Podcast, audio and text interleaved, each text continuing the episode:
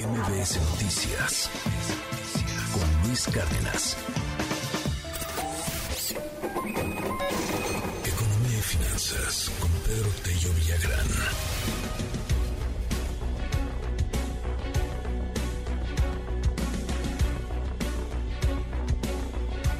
Las 7 con 52 minutos. Querido Pedro, te mando un gran abrazo mejora la confianza del consumidor. Buena noticia, ¿no? Es el sexto mes consecutivo que mejora la confianza del consumidor. Cuéntanos, Pedro, buen día. Luis, buenos días, qué gusto saludarte. Pues sí, francamente se trata de una noticia muy alentadora, porque a partir de septiembre del año pasado, la percepción del consumidor mexicano sobre la situación que prevalece en la economía en general, sus posibilidades para comprar bienes de consumo duradero, y el futuro que percibe para la actividad económica nacional y del hogar ha venido mejorando consistentemente. Son seis meses ya los que el indicador que mide la confianza o le toma el pulso a la percepción del consumidor mexicano ha ido mejorando. Y en el mes de febrero, que es el último dato que dio a conocer el INEGI Luis, el nivel de confianza del consumidor mexicano está en su nivel más elevado en los últimos 15 meses, es decir, no se tenía un nivel de confianza como eh, el que registramos en febrero desde noviembre del año 2021.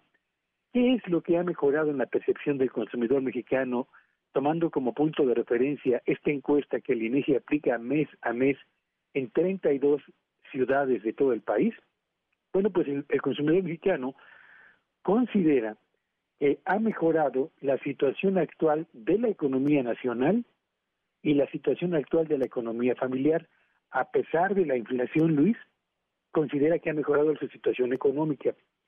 Segundo, espera que en los próximos 12 meses la economía mexicana presente una mejoría, aunque aquí sí no está esperando una mejoría en la situación de la economía de su propia familia.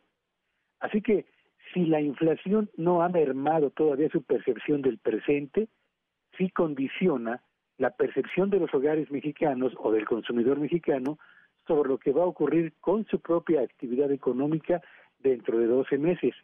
Y el indicador o la pregunta donde se presentó un mejor avance o el mayor avance en la encuesta aplicada para el mes de febrero es en la opinión que tienen los hogares mexicanos acerca de las posibilidades para comprar electrodomésticos o bienes de consumo duradero en los que generalmente se utiliza la tarjeta de crédito o el crédito bancario. Así que no deja de ser paradójico que a pesar del importante impacto que ha tenido la inflación sobre la economía de los hogares, la percepción del consumidor mexicano acumula prácticamente seis meses de avance y en febrero se ubicó en su nivel más elevado en los últimos 15 meses. Habrá que ver, habrá que ver, Luis, qué ocurre en los meses por venir para ver si esta mejoría en la percepción del consumidor se traduce en una mejoría en los niveles de consumo o compra de bienes y servicios que estimulen el avance de la economía en su conjunto, Luis.